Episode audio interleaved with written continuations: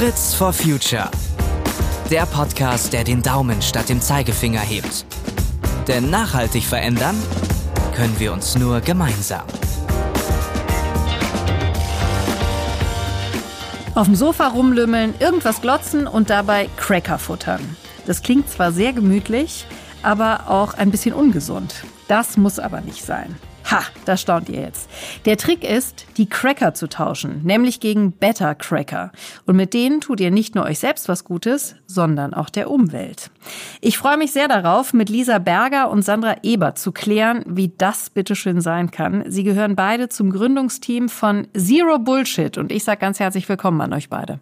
Danke für die Einladung. Wir freuen uns hier zu sein. Ja, hallo zusammen und wir sind gespannt äh, und freuen uns drauf, euch von unseren Bettercrackern zu erzählen. Ja, man könnte ja jetzt annehmen, nach meiner Vorrede in die Situation sozusagen, dass ihr auch in genau in so einer Situation die Idee hattet, ach, ich würde gerne weiter naschen, aber gerne gesund und dass da die Idee dazu entstanden ist, ist aber nicht so gewesen. Lisa, euch hat was anderes angestachelt. Erzähl mal.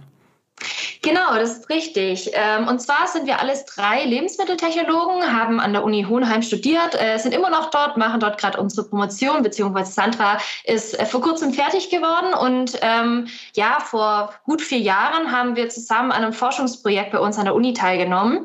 Und das Ziel war, wertvolle Nebenströme aus der Lebensmittelindustrie ja, aufzubereiten und weiterzuverarbeiten in ein, ja, auch ein neues Lebensmittel, was innovativ sein sollte. Ob das jetzt gesund oder ungesund ist, äh, war zu dem Zeitpunkt jetzt noch gar nicht vorgegeben. Das war so der Startschuss für unser gemeinsames Projekt. Damals hatten wir noch ein paar andere Produkte entwickelt, aber die Idee mit diesen Nebenströmen, das heißt, was quasi bei der Lebensmittelproduktion übrig bleibt, daraus was zu machen, die hat uns nicht mehr losgelassen. Und deswegen haben wir überlegt, gut, ähm, wenn wir diese Überbleibsel, Nebenströme, wie man sie nennen möchte, verwenden, dann ist es auf jeden Fall nachhaltig. Das heißt, wir tun der Umwelt was Gutes. Aber uns war auch bewusst, dass es ja viele, viele ungesunde Lebensmittel und vor allem ungesunde Snacks gibt. Und dann haben wir gedacht, gut, zwei Probleme, eine Lösung und ähm, wir denken uns dazu was aus. Und das war der Startschuss, als wir uns an die Küche gestellt haben, unsere ersten Prototypen entwickelt haben. Ja, wie ihr das genau gemacht habt, darüber sprechen wir gleich nochmal. Das ist nämlich auch ein sehr spannender Prozess. Aber Sandra, an dich erstmal die Frage, wie viele von solchen Lebensmittelresten, Nebenströme, ähm, hat Lisa es gerade auch genannt, gibt es denn eigentlich, damit wir mal so eine Vorstellung auch von der Menge haben? Also wir haben ja schon sehr oft von dieser Zahl gehört, dass wir in Deutschland irgendwie 150 äh, Kilogramm Lebensmittel pro Kopf und Jahr wegwerfen. Da sind ungefähr 50 Prozent tatsächlich wir Verbraucher selber zu Hause dran schuld, also weil wir vielleicht die Einkäufe nicht richtig teilen oder dann doch irgendwie mal was vergessen, das dann im Kühlschrank wieder auftaucht nach ein paar Wochen. Aber eben auch ungefähr 12 Prozent werden in der Lebensmittelindustrie weggeworfen. Das liegt einfach daran, dass bei vielen Herstellungsprozessen was übrig bleibt. Und wenn man jetzt so ein paar patente Beispiele dazu nennen will, dann gibt es da das sogenannte Okara. Das ist eine Pulpe, die bei der Sojamilchherstellung übrig ist. Sowas hat man auch bei der Mandelmilchherstellung. Man hat ähm, bei vielen Press, also Öl, Ölproduktionen, Pflanzenöl, Sonnenblume und so, hat man sogenannte Dresder, die übrig sind, also so ein Pressrückstand. Und äh, da gibt es eigentlich noch sehr viele andere Beispiele die man weiterführen könnte. Das heißt, äh, da, da reißt die Verfügbarkeit erstmal nicht ab. Und was ist bislang mit diesen Resten passiert? Also sind die tatsächlich im Müll gelandet? Sind die ähm, verbrannt worden oder hat man damit irgendwas anderes gemacht?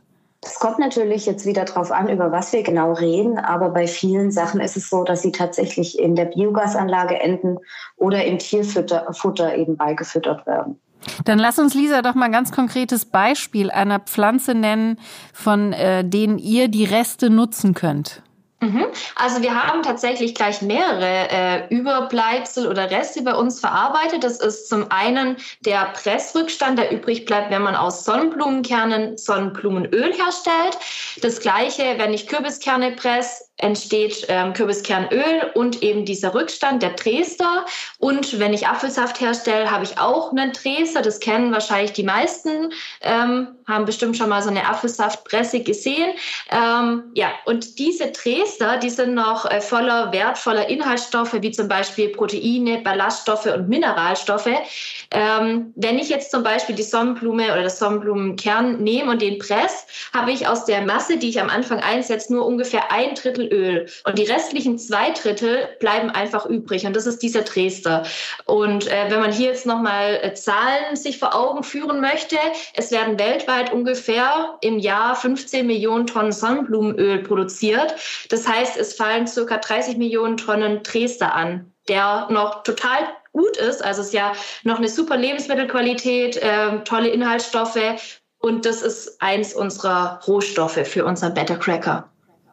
Das sind aber wirklich unglaubliche Summen und Zahlen. Und jetzt muss man sich das so vorstellen, ihr habt das genommen und seid damit in die Küche gegangen. Also ihr seid nicht zu irgendeinem Labor oder so gegangen, sondern seid erstmal in die Küche gegangen. Sandra, was habt ihr dann damit gemacht? Also ihr habt dann angefangen damit zu forschen, will ich es mal nennen. Ja, tatsächlich ist Forschen ein ganz passender Begriff, denn ähm, Lisa hat ja schon angesprochen, wir sind am Promovieren oder ich war es ja bis vor kurzem und in dieser Doktorarbeit habe ich mich tatsächlich mit Sonnenblumen Dresder und Kürbis Dresder beschäftigt. Und da ähm, hatte ich so ein bisschen ja, ein Händchen für die Eigenschaften von denen. Und dann haben wir gedacht, lass einfach mal die jetzt versuchen, miteinander zu äh, kombinieren mit dieser Apfelfaser, Sonnenblume, Kürbis und haben dann einfach mal ein bisschen Backversuche gemacht haben wir uns so Gebäckroller gekauft und haben dann da schön die, die Cracker geformt, ausgerollt, gebacken und sie dann unseren ersten Testern gegeben zum Probieren. Und wie war die Reaktion dann, nach mhm. den ersten Versuchen? Wie war die Reaktion? Also tatsächlich ähm, muss man dazu auch noch sagen, dass am Anfang das Produkt noch ein bisschen anders gedacht war. Und zwar sollte das äh, ein Topping sein für einen Joghurt, das aber salzig ist. Also man wollte praktisch ah, okay. solche Flakes machen die in so einem Topping sind mit anderen Gewürzen und so weiter. Und äh, sollte zu einem Joghurt essen. Und tatsächlich kam dieses Topping so gut an, dass die Leute gesagt haben, lass doch den Joghurt weg, mach doch nur noch diese Flakes. also das war dann äh, relativ witzig eigentlich. Und so haben wir dann aus diesen Flakes Cracker entwickelt äh, und die dann natürlich verschiedene Geschmacksrichtungen und Gewürz. Und ja, war ein ganz spannender Prozess. Aber was ja bei so einem Cracker, finde ich, auch wichtig ist, das hat ja auch was äh, Psychologisches, wie das klingt, wenn man da drauf beißt. Also sowohl im eigenen Kopf als auch von außen. Es gibt ja Menschen, die das auch ganz äh, toll finden, solche Geräusche zu hören und sich dabei auch entspannen können. Kannst du mal auf so einen äh, Cracker draufbeißen, auf so einen Better Cracker? Aber sehr gerne. Ich habe mir hier schon eine Tüte präpariert. Man kann sie auch schon schön rascheln hören. Und dann snack ich jetzt einfach mal ein. Wie wichtig ist dieses Gefühl oder auch das Geräusch, was im Mund entsteht, wenn man auf die Better Cracker draufbeißt? Also grundsätzlich bei Crackern. Das hat ja ganz oft was Psychologisches auch, wie Dinge riechen, wie sie schmecken, aber auch wie sie klingen, ja? Also wie lange habt ihr daran rumgetestet, bis es optimal war? Also wir haben natürlich ähm, mit unseren ganzen Probetestern verschiedene Möglichkeiten durchgespielt und haben dann irgendwann gesagt bekommen, was du auch gerade gesagt hast, sie sollen knusprig sein, sie sollen im Mund so ein richtiges Snackgefühl eben entwickeln. Und dann haben wir uns für ein ganz besonderes Herstellungsverfahren entschieden, und zwar nicht mehr das Backen, sondern die Extrusion. Oh, was ist das? Das kennen viele, genau, das, das kennen viele Leute tatsächlich nicht, aber jeder von uns hat es täglich irgendwie vor sich. Zum Beispiel den, der gemeine Erdnussflip, der wird auch so hergestellt, oder Brombeeren. Und was man da macht, ist, man macht einfach einen Teig, also Wasser mit diesen Mehlen und lässt den dann unter hoher Temperatur und Druck durch so eine Düse pressen. Und dadurch, dass der Druck dann da abfällt und die Temperatur weg ist, pufft es so auf und kriegt diese knusprige, fluffige Struktur, wie sie eben auch ein Erdnussflip hat. Ah, da läuft einem tatsächlich so schon ein bisschen das Wasser im Mund zusammen, kann ich nicht anders sagen. Lisa, es ist aber ja so, dass die Snackregale wirklich übervoll sind, also wie an jeder anderen Stelle auch. Ähm, wie schwierig ist das, mit so einem neuen Cracker und einem neuen Produkt in den Markt reinzukommen? Ja, also äh, wie du schon gesagt hast, es gibt sehr, sehr viel äh, im Snackregal und deswegen ist es sehr schwierig, aber nicht ganz unmöglich, ähm, mit einem neuen Snack durchzustarten.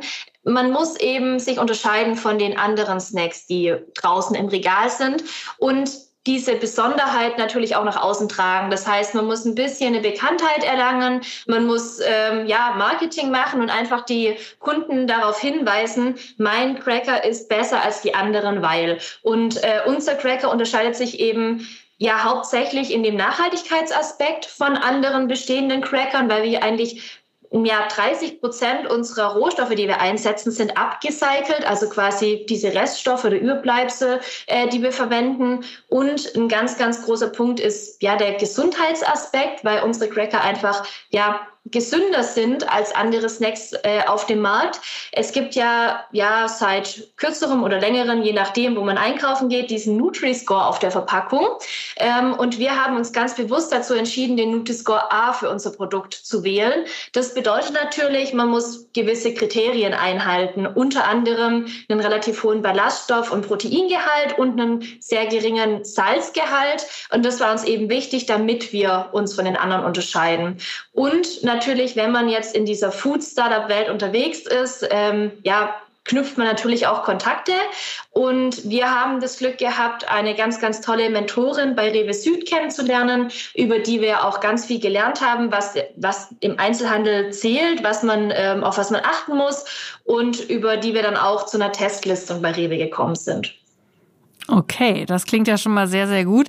Sandra, wie genau kennt ihr denn eure Zielgruppe? Also wer kauft die Cracker? Besonders gesundheitsbewusste Menschen auf jeden Fall, gehe ich mal von aus. Ja, auf jeden Fall. Ähm, ich meine, die Leute, die in den Supermarkt gehen, die wollen ja vorrangig sich selbst auch was Gutes tun, wenn sie vor dem Snackregal stehen. Und wenn sie dann aber sagen, ich möchte jetzt mal eine gesunde Alternative, die aber vielleicht gleichzeitig auch noch gut für die Umwelt ist, also nachhaltig eingestellte Leute, dann ähm, ist es auf jeden Fall für die interessant. Wir haben auch ein bisschen durch Zufall herausgefunden, äh, dass wir auch eine ganz kleine Zielgruppe haben, und zwar Kinder. Das heißt, viele Mütter äh, von Kindern kaufen unser Produkt, weil gerade die milde Paprika auch der perfekte Snack für ein Kind ist. Eben weil es auch salzarm ist. Denn da muss man ja so ein bisschen drauf achten. Das war auch so ein Learning von uns die letzten Jahre. Also wir haben viele Vorteile. Es ist ähm, für gesundheitsbewusste Menschen geeignet. Ihr verwendet Lebensmittel Abfälle sozusagen oder Reste, Nebenströme. Und Lisa, wie sieht's denn mit der Verpackung aus in Sachen Nachhaltigkeit? Ja, das ist auch eine ganz, ganz wichtige Frage und tatsächlich auch eine der häufigst gestellten Fragen. Ähm, bei Chips muss man sich ja immer bewusst sein, Chips sind ein sehr trockenes Lebensmittel. Also wir kennen alle, wir, wir ähm, beißen rein und erwarten einen Crunch, so ein richtig schönes Knacken, wie wir es gerade schon beschrieben haben. Wenn wir Chips jetzt allerdings ein, zwei Tage mal offen liegen lassen, wissen alle, die werden weich und der Crunch ist nicht mehr so gegeben. Das heißt, ich muss meinen Chip gut gegen Sauerstoff, aber auch gegen Feuchtigkeit schützen. Und ähm, das geht leider im Moment nur mit einer Kunststoffverpackung. Allerdings haben wir uns für eine recyclingoptimierte Verpackung ohne Metallbeschichtung entschieden, was, weil das quasi der ja, optimale Kompromiss zwischen einem perfekten Produktschutz ist, aber auch der Nachhaltigkeit, weil es bringt ja nichts, ein Produkt äh, zu produzieren, was ich dann gleich wegwerfen muss, weil es nicht haltbar ist. Ähm, aber das ist wirklich einer der ganz, ganz großen Punkte, wo wir auch hoffen, dass in Zukunft noch äh, viel Innovation kommt. Ähm, weil das natürlich auch ein Punkt ist, wo wir uns selber weiter optimieren können, gerade irgendwie ähm, nachhaltige Verpackungsmaterialien einzusetzen. Jetzt finde ich bei euch total spannend, dass äh, auf dem Weg, auf den ihr euch begeben habt, nochmal eine ganz neue Idee entstanden ist. Also ihr träumt nicht einfach nur von immer weiteren neuen Snacks, die ihr noch kreieren könntet, sondern ihr habt inzwischen auch noch weitere und andere Ziele. Sandra, wie sehen die aus? Ja, tatsächlich wollen wir jetzt noch einen Schritt weiter gehen. Und zwar wollen wir diesen Startup Spirit und auch die Erfahrung, die wir aus der Wissenschaft, also aus unserem Studium und der Doktorarbeit haben, wollen wir an die Lebensmittelbranche weitergeben, um mit denen diese Lebensmittelwertschöpfung der Zukunft zu gestalten, also sozusagen mehr Impact generieren. Und da haben wir jetzt äh, was ganz Neues aufgebaut. Das nennt sich Better Food Consulting. Es ist also eine Lebensmitteltechnologieberatung, wo wir gemeinsam mit den Unternehmen auf Basis der vorhandenen Infrastruktur und den Ideen, die die haben, Produkte entwickeln. Und das ist natürlich vor allem auch für Startups interessant und dafür brennt natürlich auch wieder unsere Einstellung, weil wir alle nachhaltig voranbringen wollen, damit wirklich was passiert im Umgang mit Lebensmitteln. Was ist denn, Lisa, das Wichtigste, was ihr in diesem Beratungsbereich weitergeben wollt? Was natürlich dann auch gleichzeitig so das größte Learning für euch selber ist. Ne? Also ähm, was müssen unbedingt alle wissen? Ja, also unser Ansatzpunkt war eben, dass wir es total spannend finden, auch aus, ich sag mal, Nebenströmen oder nicht so arg beachteten Lebensmitteln oder Teilen von Lebensmitteln was zu machen. Also überall ist Potenzial drin und äh, wir möchten einfach den Unternehmen, aber auch den Food Startups äh, Hilfestellung an die Hand geben, um selber was zu schaffen und somit einen kleinen Teil zu was Großem beizutragen. Das ist, was uns antreibt.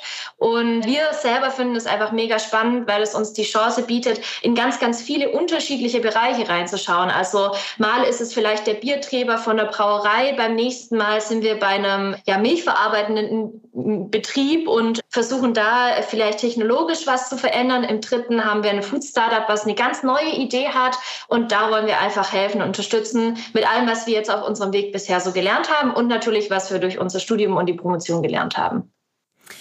Ich glaube, das ist sehr sinnvoll, Wissen an der Stelle nicht für sich zu behalten, sondern weiterzugeben, um auch diese Nebenströme oder Reste in der Lebensmittelbranche ausreichend zu nutzen und an der Stelle auch sinnvoll zu nutzen. Das ist eine super Idee. Die gefällt mir an sich schon sehr, sehr gut. Insofern werden wir, glaube ich, alle mal bestellen. Vielen herzlichen Dank, dass ihr heute bei uns gewesen seid und wir wünschen euch ganz viel Erfolg weiterhin bei allem, was ihr tut. Ja, herzlichen, herzlichen Dank. Dank. Wir haben uns auch sehr, sehr gefreut und ähm, jetzt ganz viel Spaß beim nachhaltigen und gesunden Snacken. Genau. Also probiert's gerne alle mal aus und wir von Fritz for Future sagen Tschüss für heute und erinnern euch gerne noch daran, dass wir uns über Feedback in Form von Abos und Bewertungen freuen und die weiteren Folgen unseres Podcasts gibt es auf allen bekannten Streaming-Plattformen und auf henkel.de slash podcast. Macht's gut!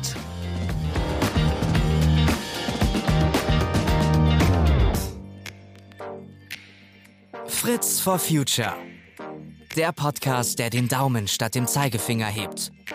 Denn nachhaltig verändern können wir uns nur gemeinsam.